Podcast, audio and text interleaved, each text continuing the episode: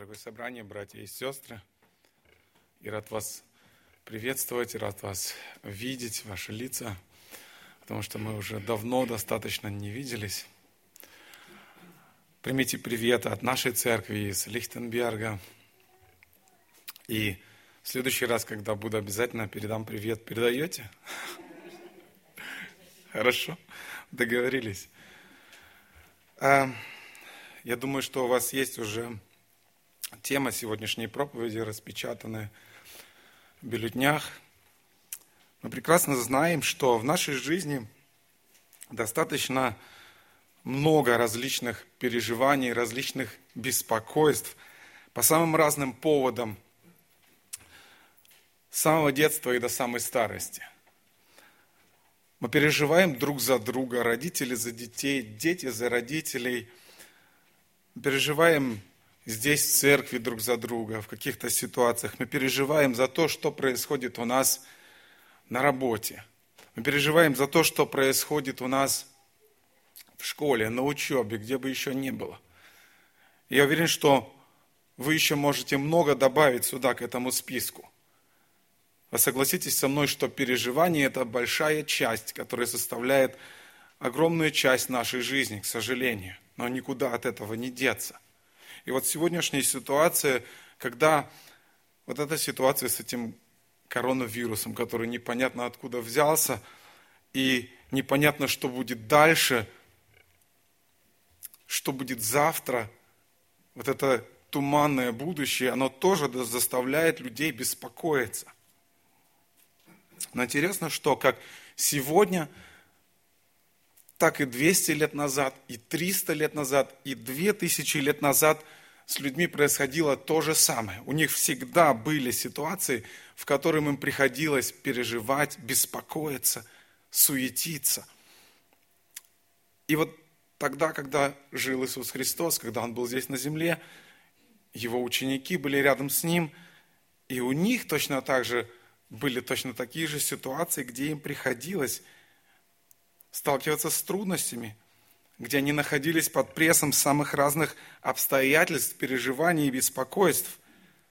И можем читать об, эти, об этих обстоятельствах, об этих ситуациях, в которых люди находились. И мы можем точно так же смотреть на эти ситуации, как в этих ситуациях Бог действует, как Он касается жизни людей. То есть Священное Писание говорит нам о реальной жизни. Это не какая-то теория, оторванная от жизни, не какая-то философия пустая. Это то, что касается реально жизни людей, где Бог касается жизни людей, где Бог действует. И поэтому, читая Священное Писание, мы можем читать благотворные истины, находить, которые мы можем которые мы можем учиться, которые мы можем применять в нашей жизни, в наших обстоятельствах. И сегодня я вас хочу пригласить попробовать перенестись в тот последний вечер, где Иисус Христос со своими учениками был вместе в горнице перед тем, как его арестуют, перед тем, как он будет предан, перед тем, как его распнут. Давайте сейчас, когда будем читать этот текст, попробуем увидеть, почувствовать их переживания и посмотрим на реакцию Христа, как Он утешает их, как Он восстанавливает их. С точки зрения учеников, еще совсем немного, вот-вот их жизнь должна круто измениться. В их глазах мир готов был рухнуть вокруг них. И они оставили все несколько лет назад. Три года назад они оставили все, пошли за Христом, последовали за Ним, они слушали Его. Многие в это время оставили Христа, они продолжали идти за Ним. Это небольшая группа людей – всего пару дней назад они были свидетелями, как Иисус Христос входил в Иерусалим, когда толпа встречала его и говорила, «Асана, благословен грядущий во имя Господне, царь Израилев». И ученики уже здесь, они видят, они предвкушают царство Иисуса Христа. Они думают, что будут царствовать вместе с Мессией. Они видят, как Иисус буквально закрывает род противникам со властью и торжеством, как он принимает, принимает почести людей, которые стелят одежды свои под ноги осленка, на котором он въезжает в Иерусалим. Но спустя всего лишь несколько часов после этого события они становятся свидетелями его слов, когда он говорит о том, что ему должно пойти на смерть. Ему должно будет быть вознесенным на крест. Они слышат о том, что один из двенадцати его предаст. И потом они услышат, что еще раз, что ему нужно будет уйти, и они не смогут за ним пойти. Подумайте, они привыкли к тому, что их учитель постоянно рядом с ними. Они привыкли к тому, что в любой момент они могут к нему обратиться, будь то буря на море, он успокоит, будь то толпа фарисеев, которые предъявляют к нему свои, задают свои каверзные вопросы, он тут же с ними, он помогает им, он защищает их, и они за ним, как за каменной стеной, если можно так сказать. И тут вдруг такое, они слышат, что ему нужно уйти, и что они не смогут пойти за ним. Представьте себе их состояние, их сердец, их разума, что они чувствовали, что они думали. И вот Иисус, как сказано 13 главе Евангелия от Иоанна, сказано, что Он возлюбил их до конца. Он очень любил своих учеников, и Он очень хочет помочь им правильно встретить все то, что ожидает их на этом земном пути. Он знает, что им будет непросто. Он очень желает помочь им принять правильно эти преследования, эти страдания, которые их ожидают. И знаете, он не просто вот так вот говорит, ну, ребята, да не переживайте вы, все будет нормально. Да не переживайте, все пройдет. Нет, он не просто так говорит, он произносит здесь очень много увещеваний, очень много драгоценных слов. И из этих слов вытекают несколько советов, а конкретно пять советов, которые могут быть полезными также и для нас, если мы переживаем, если мы беспокоимся, если нас одолевает страх перед будущим. Итак, давайте будем читать сейчас этот текст, Евангелие от Иоанна, 14 глава, с 1 по 11 стихи, и будем смотреть внимательно на этот текст.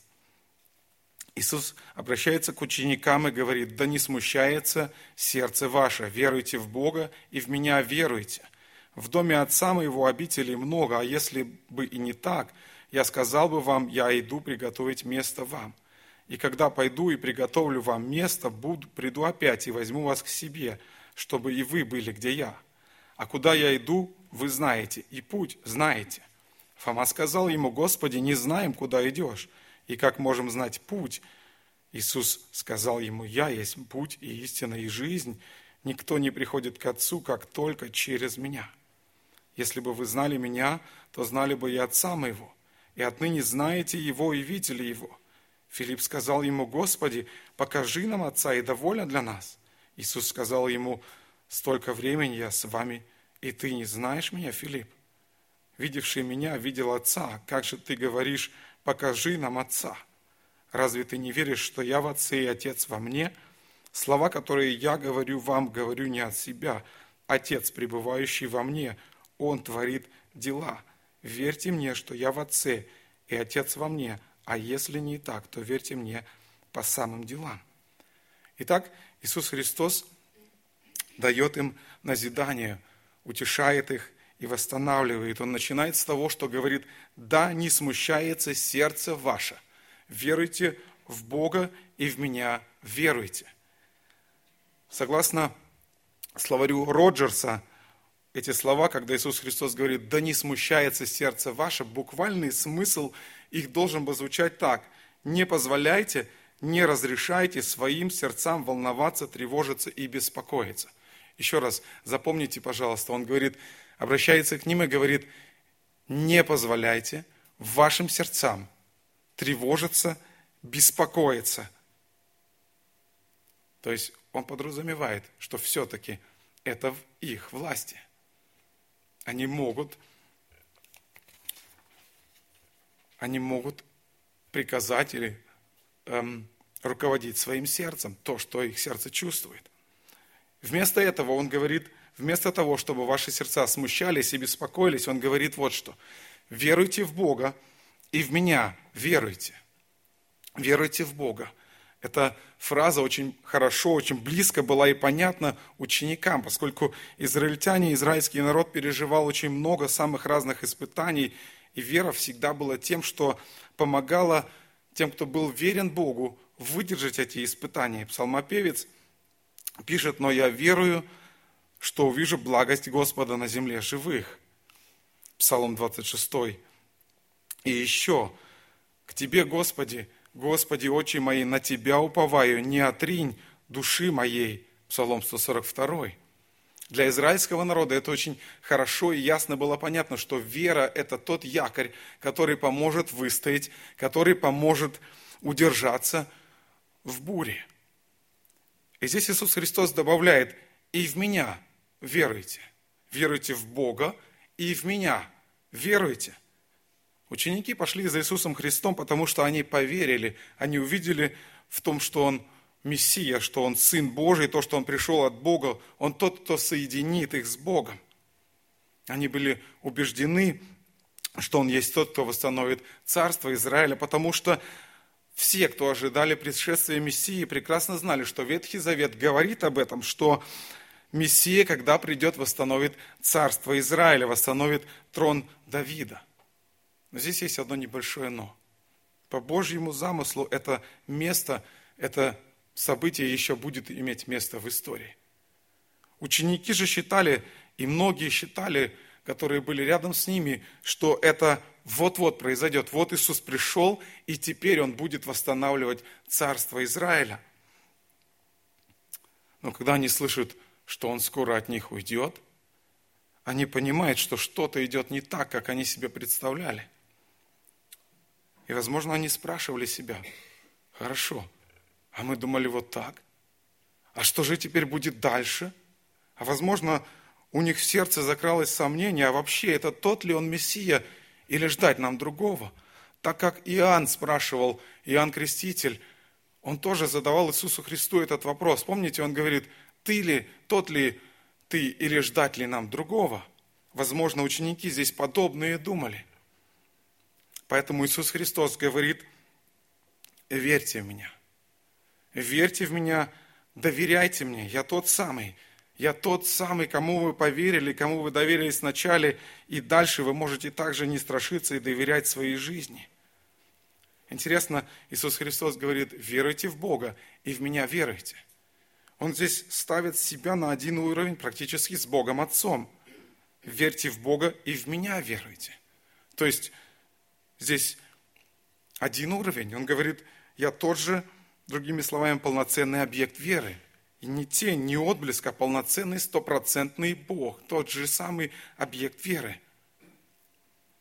Ученики должны были научиться доверять Христу, несмотря на всю сложность ситуации, которая складывалась вокруг них. Арест, который будет ожидать Иисуса Христа, истязание, убийство Христа – это то, что Он им говорит, да не смущается сердце ваше и веруйте.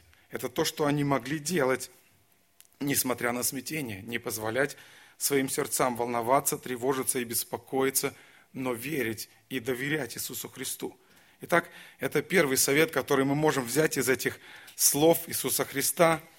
Если тебе тяжело, если ты переживаешь и нуждаешься в утешении, доверяй Христу. Доверяй Богу, доверяй Христу. Одно дело, когда мы верим в существование Бога, что Иисус Христос, мы верим, да, Он зашел на Голговский крест. Он умер за мои грехи.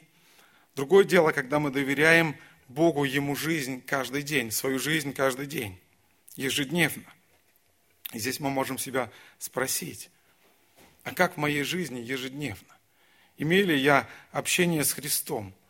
Ожидаю ли я конкретного ответа на молитву в конкретной ситуации? Есть ли у меня это осознание, что Иисус Христос, хотя его нет физически рядом, я его не вижу, но он все равно рядом, как и он обещал? Есть ли у меня это осознание? Если есть, что я чувствую? Как меня это ободряет? А если нет, почему? Если мы сами себе зададим вопрос, отличается моя реакция на какую-то сложную ситуацию, непростую жизненную ситуацию, где я в тисках, где я в смущении. Отличается ли моя реакция, если я считаю, что я верующий человек, от реакции того человека, который не знает Бога, которого нет личных отношений с Богом. Отличается ли эта реакция? Переживание, смущение, страх, суета – все это признак недоверия Богу.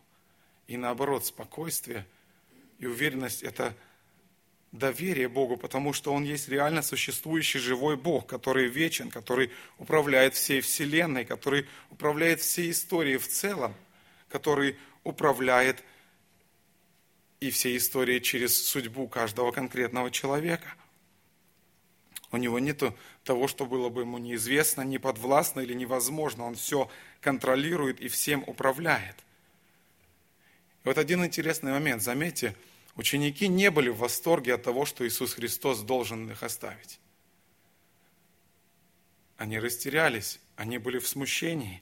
И отсюда мы можем взять для себя очень, один очень важный урок, что доверять Богу – это значит принимать Его волю даже тогда, когда нам это совсем не нравится, когда мы не хотим это делать всем своим сердцем, как ученики были – они не хотели, чтобы Иисус Христос ушел от них.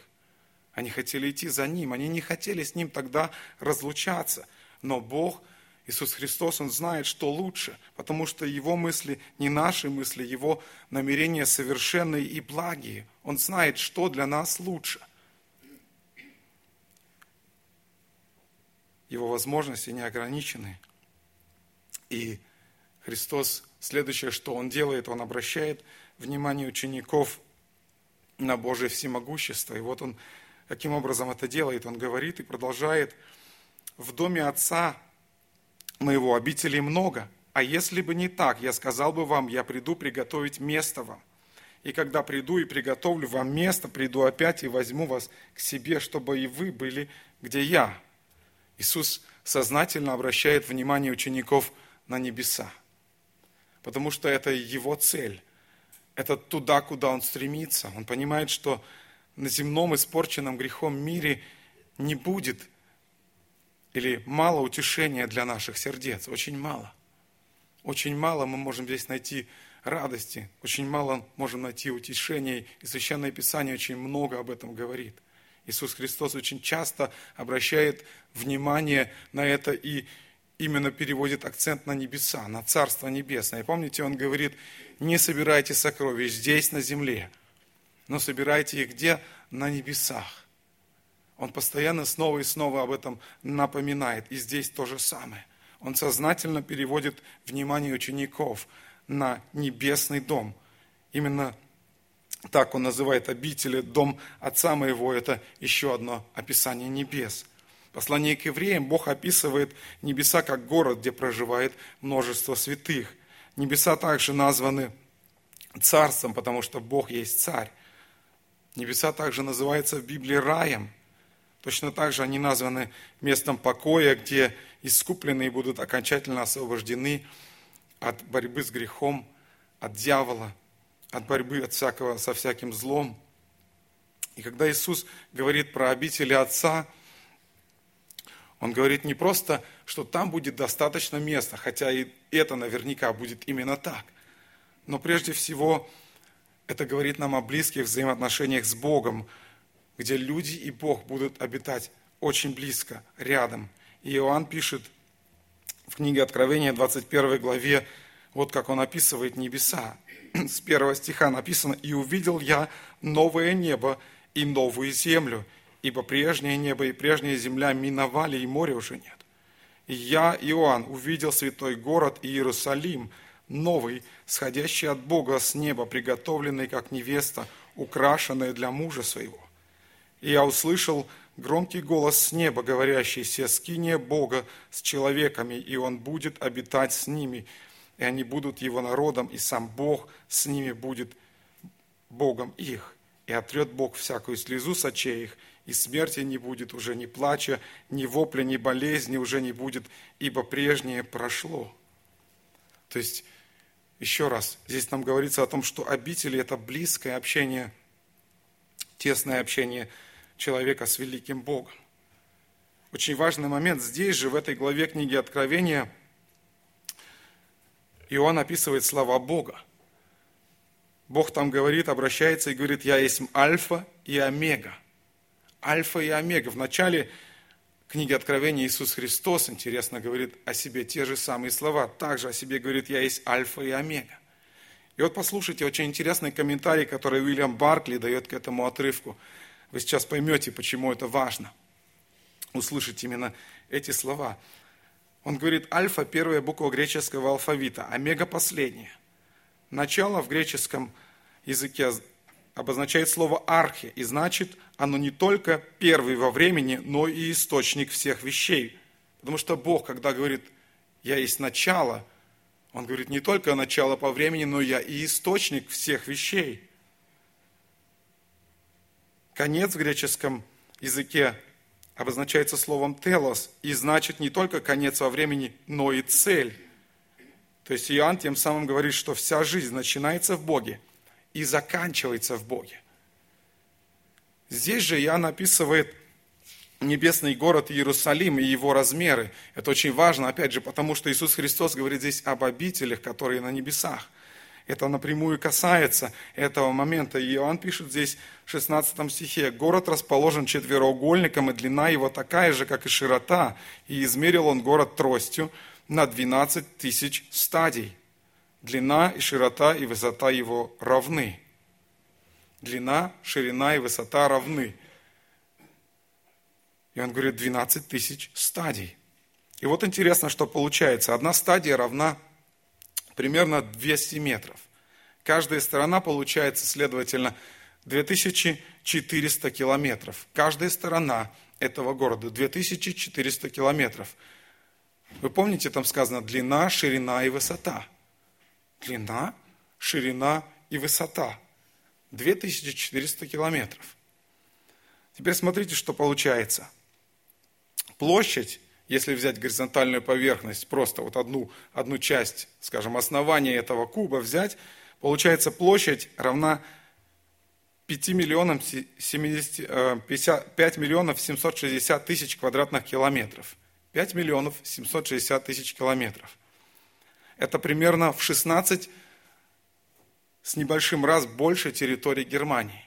То есть, получается, территория Германии могла там поместиться 16 раз небольшим.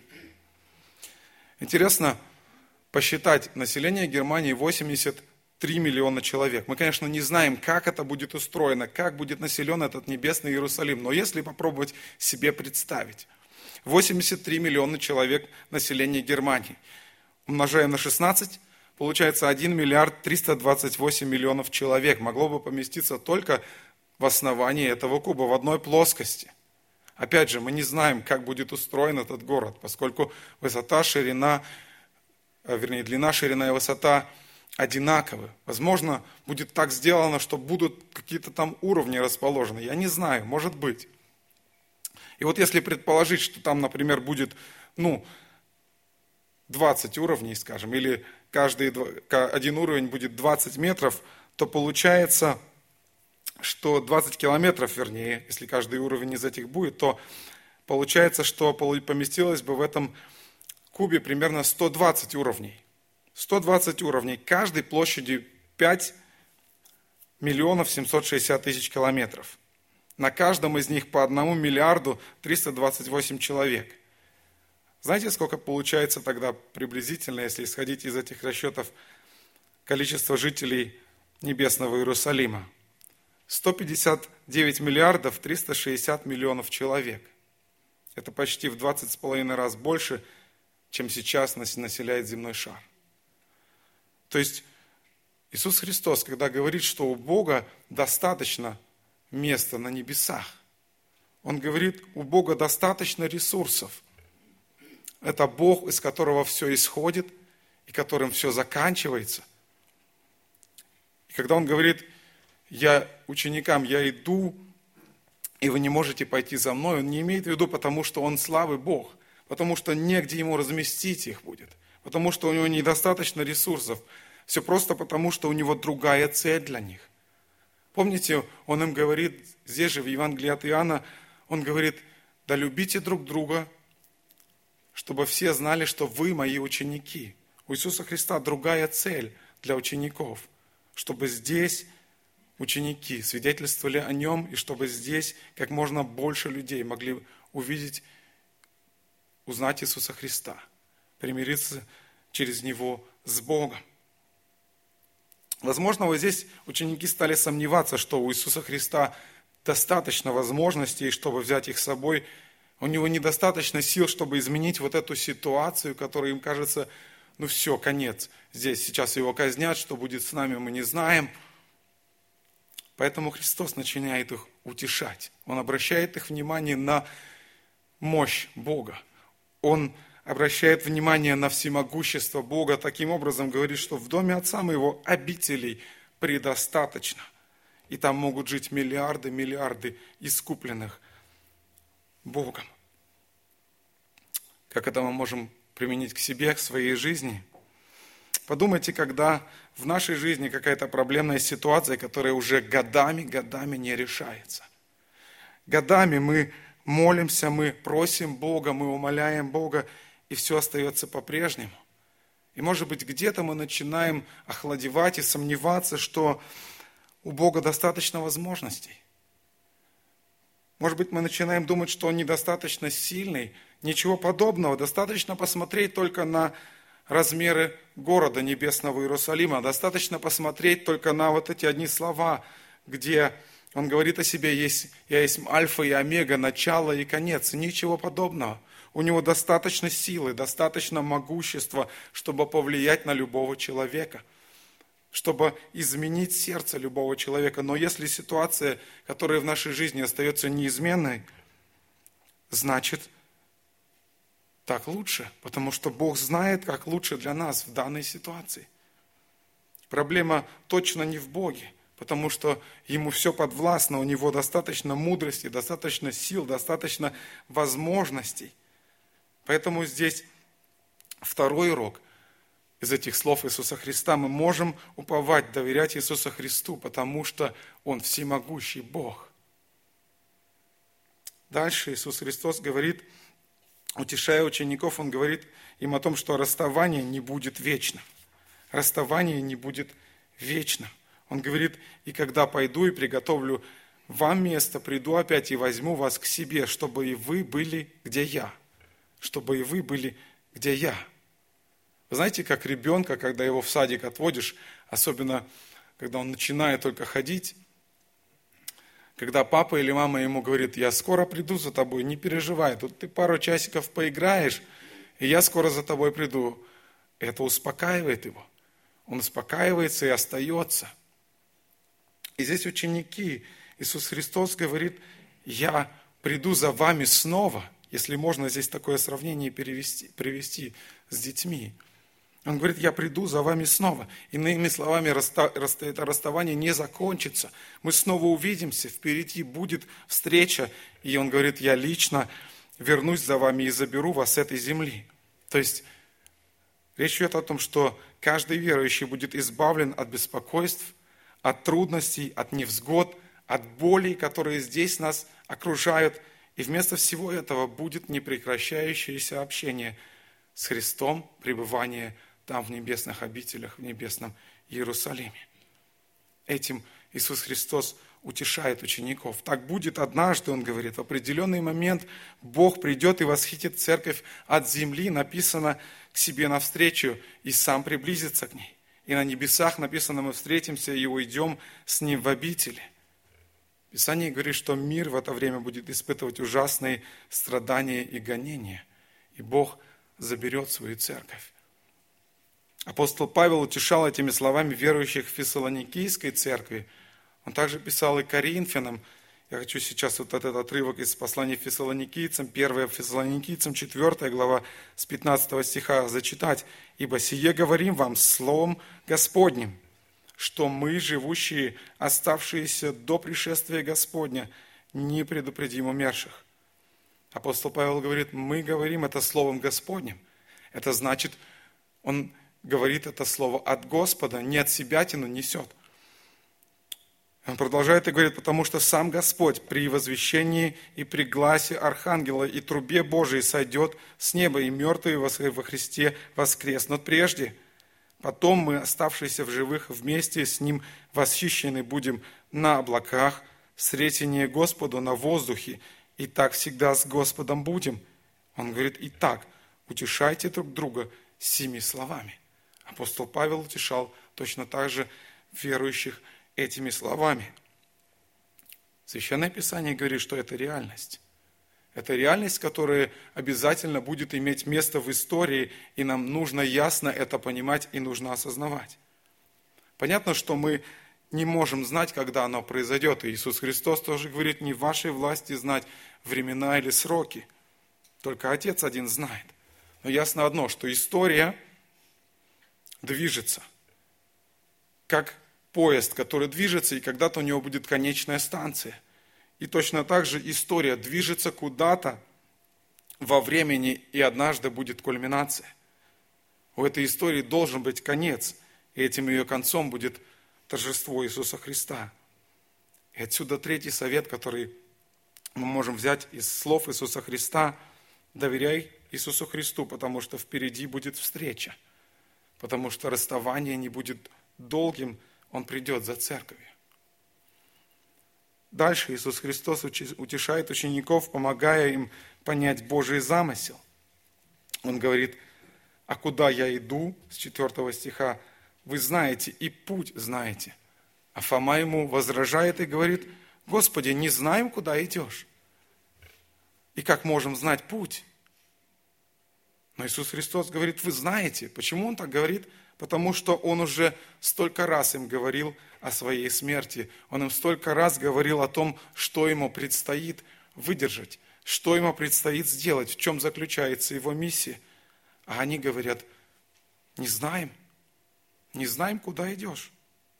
И этот момент учит нас к тому, чтобы быть внимательными к тому, что говорит Бог в Своем Слове. Чтобы мы, оказавшись в той или другой ситуации, чтобы это Слово указало нам путь. Слово Божье указало нам путь. Чтобы оно указало нам решение, как правильно поступить, что сделать, как отреагировать, чтобы мы могли быть в состоянии, чтобы мы были в состоянии не позволить своему сердцу волноваться, беспокоиться и тревожиться. Вы помните, мы вначале заметили, что Иисус Христос повелительным тоном им говорит, не позволяйте вашему сердцу волноваться, тревожиться и беспокоиться, потому что Он знает, что у нас есть эта возможность, и Он дает нам для этого все возможности и силы. Он не оставляет нас одних. Он говорит, верьте мне. Вот что делает Божье Слово с человеком. Смотрите, Псалом 118, например, с первого стиха. Здесь сказано «блаженны». Я читаю из нового русского перевода. «Блаженны те, чей путь не порочен, кто ходит по закону Господа». Блаженны значит счастливы – Состояние полностью противоположное беспокойству, расстройству, тревоге. Блаженный человек. Он не тревожится и не беспокоится, он счастлив, он спокоен. И каким образом это происходит? Здесь сказано, чей путь не порочен, кто ходит по закону Господа. Господь дает это средство, чтобы мы могли быть спокойными – Дальше сказано, блаженны, счастливы, хранящие его заповедь. Опять полная противоположность беспокойству, блаженны, хранящие его заповеди, ищущие его всем сердцем. Они не творят беззакония, ходят его путями. Я выборочно прочитаю несколько стихов из, этого, из этой главы. Пятый стих. «О, если бы, мы, о, если бы пути мои направлялись к соблюдению твоих установлений». Седьмой стих. «Я буду славить Тебя с честным сердцем, обучаясь Твоим праведным судам». Человек, который следует Слову Божьему, у него Слово честное, сердце честное. Таким образом, он уже минимизирует те, тот объем беспокойств и тревог, если он честный в своем сердце.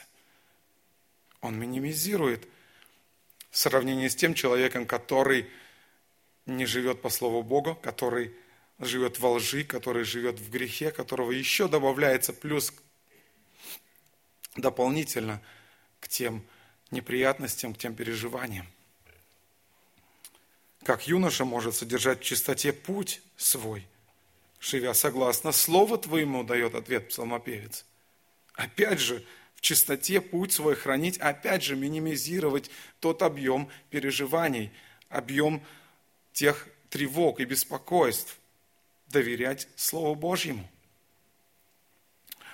14 стих. «На пути твоих предписаний я радуюсь, как о великом богатстве». Опять радость. Радость – противоположное состояние беспокойства и тревоги.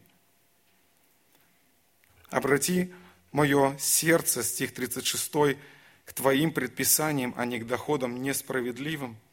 37 стих. «Отвергни мои глаза от суеты и оживи меня на твоем пути». 40 стих, «Как сильно я желаю Твоих наставлений, праведностью Твоей, оживи меня». Бог позаботился о том, чтобы у нас было это слово. И если мы не используем эти ресурсы, то мы поступаем как плохие, нерадивые ученики. Бог предлагает нам утешение через познание откровения о Нем в Своем Слове.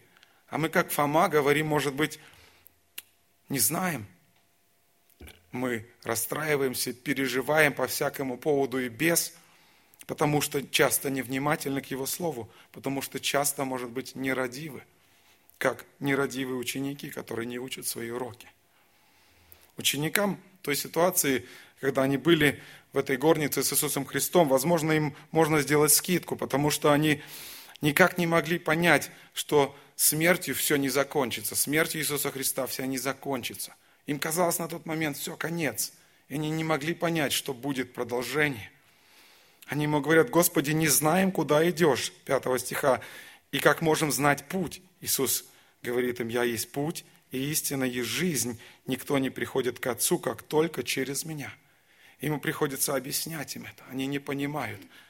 Другими словами, Иисус Христос говорит, небесный дом Отца – если вы хотите туда попасть, если вы хотите достичь небесного Иерусалима, вы можете сделать это только посредством меня, и нет другого пути. И мне нужно пойти туда прежде. Мне нужно пойти туда прежде, чтобы сделать вам путь, пробить вам путь через голговские страдания, через смерть и воскресение. Я помню, когда мы еще жили в Казахстане, я был маленький, я помню, как родители меня возили меня с братом возили на санках. Зима, буран сильный, темно еще, рано утром. И вот родители сажают нас на санки, накрывают нас одеялом и везут нас в этих сан, санках до самого детского садика. Мы там сухие, в тепле, все нормально. И вот если можно хотя бы как-то сравнить с этой ситуацией, Иисус Христос идет впереди учеников. Он закрывает их от этой гнева Божьего, от этой бури, которая бури гнева Божьего, которая вообще-то принадлежит нам, которая вообще-то должна пролиться на нас, на людей. Он закрывает нас, закрывает своих учеников, тех, кто идет за ним, идет туда. И поэтому он говорит, я есть путь, и без меня невозможно туда прийти. Нет много путей, есть только один путь. Иисус Христос говорит, только я. И только посредством веры в жертву искупления, которую Он совершил, можно прийти к Отцу в небесные обители. И этот путь открыт для каждого человека, для любого человека, кто идет за Ним. Дальше он говорит, я есть истина, то есть он есть тот, кто указывает и приглашает на этот единственный путь, путь спасения. Мартин Лютер однажды интересно сказал, что Священное Писание – это гора, на которой Христос проповедует Христа. То есть он есть содержание Евангелия, Христос есть содержание Евангелия, и Он одновременно является и тем, кто проповедует это Евангелие, в ком заключается смысл, и тот, кто говорит, посмотрите, вот смысл Евангелия. Он говорит, я есть жизнь. Получается, если мы послушны истине, которая нам предлагается, если мы идем путем, на который зовет нас эта истина, то тогда мы найдем жизнь настоящую жизнь там, где Бог. Это настоящая жизнь с Небесным Отцом в Его обителях. Но подождите, не спешите отчаиваться. Это не только в будущем. Да, в будущем. Сказано, что Бог приготовил для нас нечто, о чем мы даже не можем себе представить, но и сейчас уже жизнь здесь начинается, настоящая жизнь с Иисусом Христом, когда мы можем иметь предвкушение этой жизни, когда мы живем со Христом каждый день, когда мы чувствуем Его заботу в каждой ситуации нашей жизни, когда Он учит нас, как правильно поступать через Свое Слово, как строить свою жизнь здесь и сейчас, как строить свои отношения с людьми здесь и сейчас. Мы можем иметь с Богом общение в молитве здесь и сейчас. Мы можем иметь общение здесь в церкви, здесь и сейчас. И это все делает возможным Иисус Христос. Поэтому мы им говорим, что эта жизнь начинается уже здесь и сейчас. Здесь мы уже получаем предвкушение той жизни, которую Христос приготовил на небесах для нас. Еще один, может быть, коротко пример.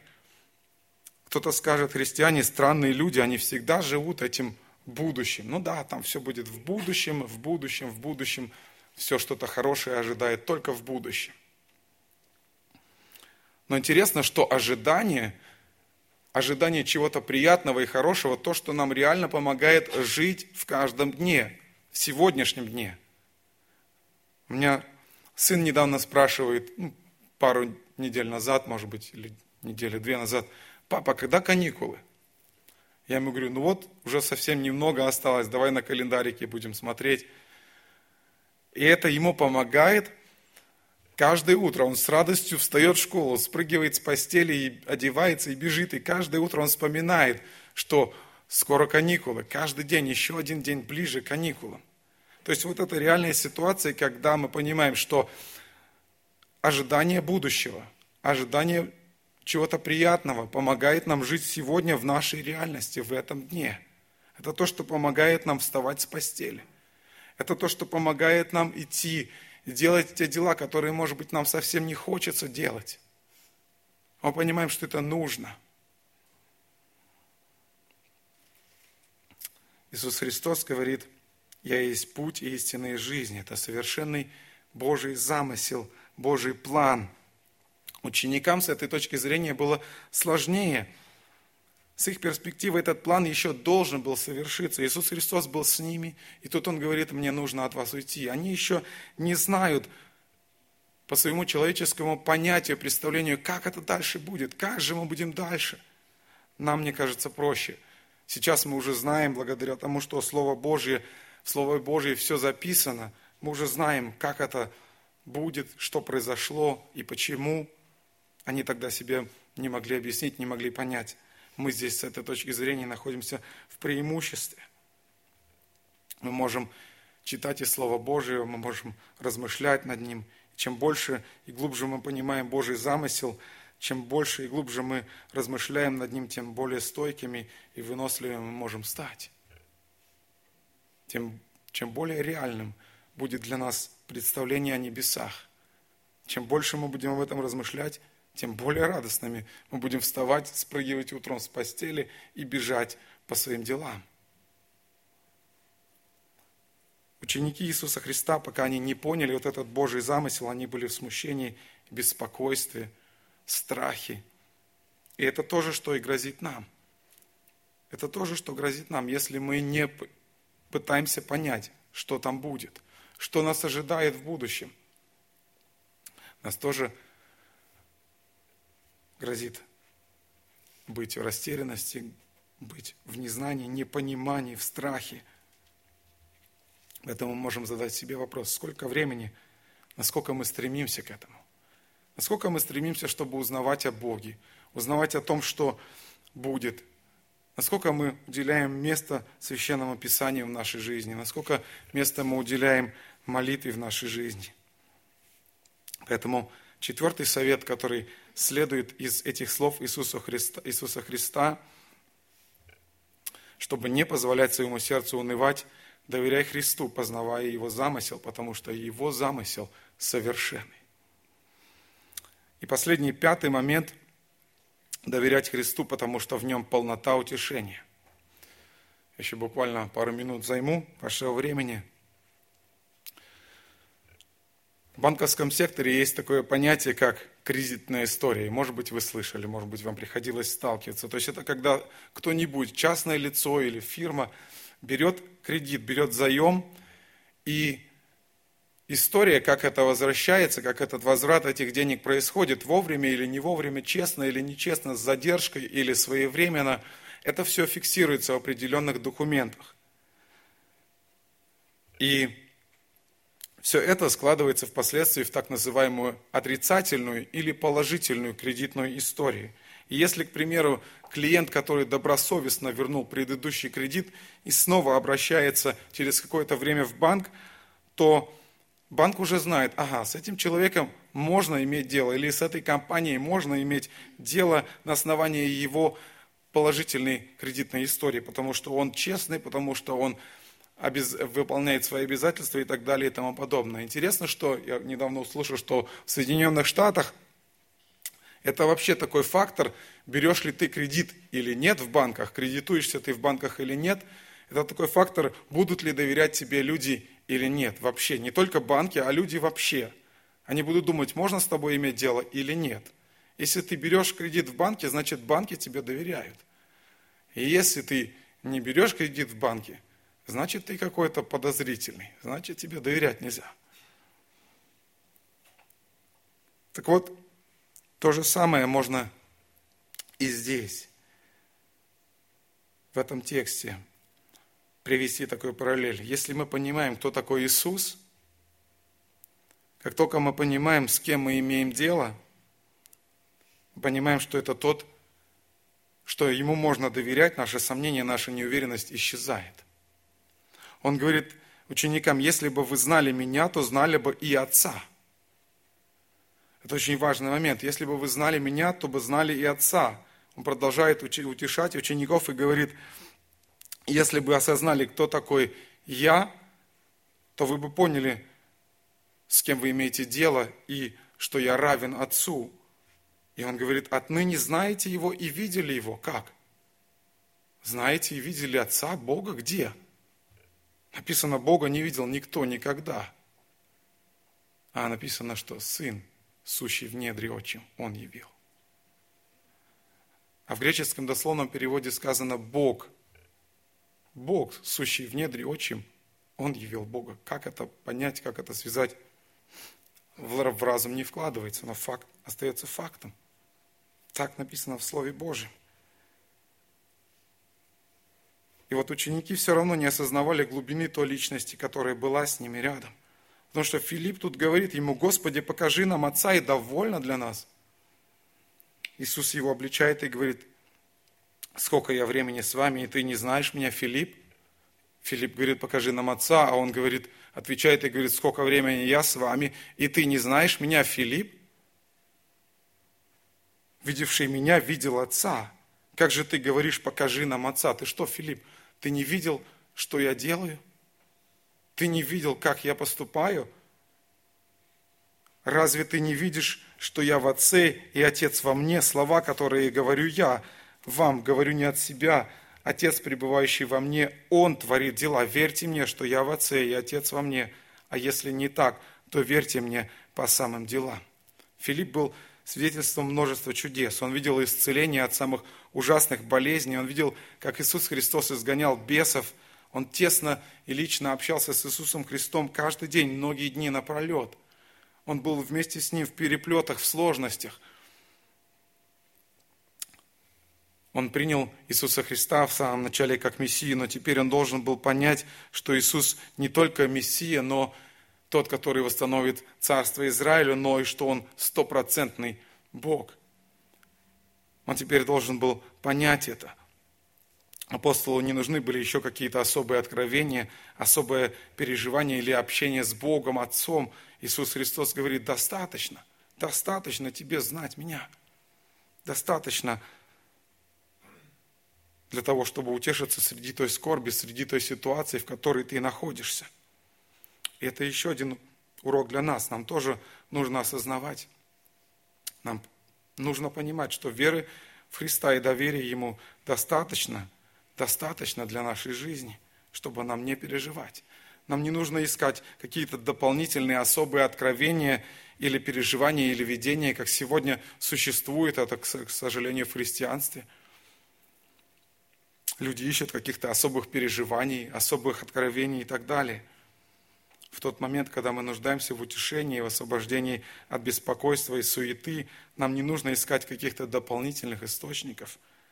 Веры в Христа достаточно, потому что Он тот, кто позаботится, позаботился уже о нашем будущем. И тот, кто может обеспечить нас всем необходимым здесь, на земле. Он говорит, Отец ваш Небесный знает, в чем вы имеете нужду. Одна история. Один человек очень хотел попутешествовать на морском лайнере. И вот он собрал деньги, определенную сумму, скопил их за определенный срок, купил билет на этот лайнер на несколько дней путешествия и взял с собой что-то покушать. Он думал, ну, на билеты я насобирал, а покушать вот я соберу себе. И вот он плывет несколько дней на этом лайнере. Он сидит в своей, в своей каюте, кушает свои бутерброды, которые с собой приготовил. И он видит, что вообще-то там на лайнере официант или ну, те, кто служит там на этом, на этом лайнере, они разносят постоянно каждый день такие подносы с такой свежей, замечательной, прекрасной едой, с различными яствами. И вот он едет, а, плывет один день, два дня, три дня, ест свои бутерброды. И в конце концов он уже не может переносить эти бутерброды. Он спрашивает этого, не знаю, как они правильно называются, стюард, наверное, он спрашивает его, что мне сделать, сколько мне заплатить, чтобы мне хотя бы один раз покушать этот нормальный и вкусный обед. Он говорит, подождите, а вы что, не знаете, что билет, который вы купили, туда уже все входит в цену этого билета? И вы можете спокойно каждый день ходить и кушать, сколько вам угодно. И вот иногда мы, может быть, как вот этот человек – который плывет на этом лайнере со своими сухими бутербродами. У нас есть полнота утешения, радости во Христе Иисусе. А мы, подобно Филиппу, может, говорим, Господи, покажи нам Отца, и довольно для нас. Мы ищем еще чего-то. Я слышал от людей, говорят, я желаю какого-то особого переживания с Богом, мне чего-то не хватает. Мне не хватает чего-то особого я не понимаю, я не вижу Бога. Но мы имеем всю полноту в Иисусе Христе. И вот мы можем сказать, как Филипп, покажи нам Отца и довольно. А Иисус скажет, сколько времени я с вами, Филипп, или сколько времени я с тобой, Алексей, или Александр, или Мария, сколько времени я с тобой, а ты не знаешь меня? Ты не знаешь меня, что во мне – вся полнота, и что тебе больше ничего и не нужно. Последние две минутки. Псалом 83, которым я хочу закончить, с 6 стиха. «Благословен человек, сила которого в тебе, в чьем сердце есть желание отправиться в Иерусалим. Проходя долину и плачи, плача они открывают в ней источники и дождь покрывает ее водоемами, они крепнут все больше и больше, предстают перед Богом на Сионе. Благословен человек, сила которого в тебе, в чем сердце есть желание отправиться в Иерусалим. Аминь. Давайте сейчас встанем для молитвы. Если кто-то желает, пожалуйста, молитесь. И я тоже хочу закончить с молитвой на этом месте.